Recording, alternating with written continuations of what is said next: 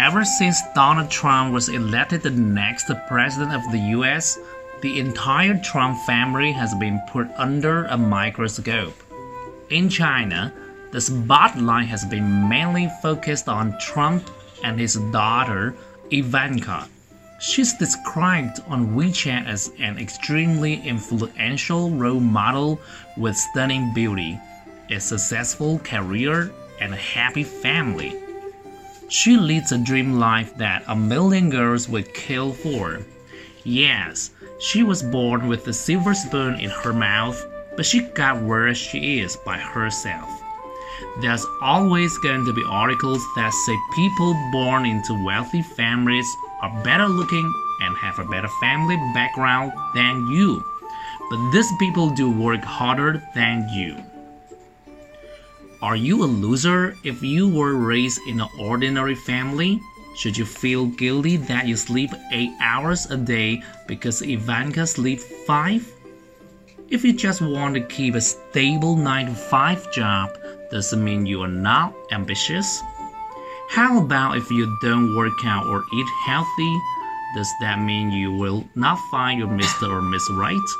There is a tendency in media nowadays to encourage elitism. They are trying to brainwash young people into thinking that they should invest an enormous amount of time and money in bodybuilding and appearance enhancement, even plastic surgery. They encourage lifestyle makeovers, wine tasting classes, and expensive trips overseas.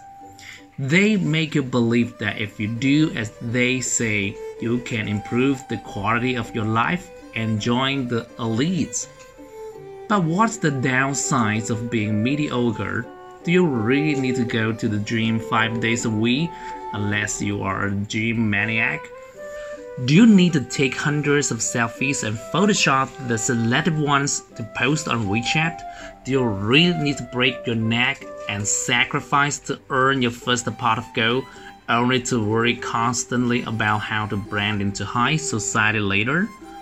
Don't let the idea of elitism get to you. Everybody has a right to the life they want. Human beings should not be judged as a success or failure based on whether they are a part of the elite or not.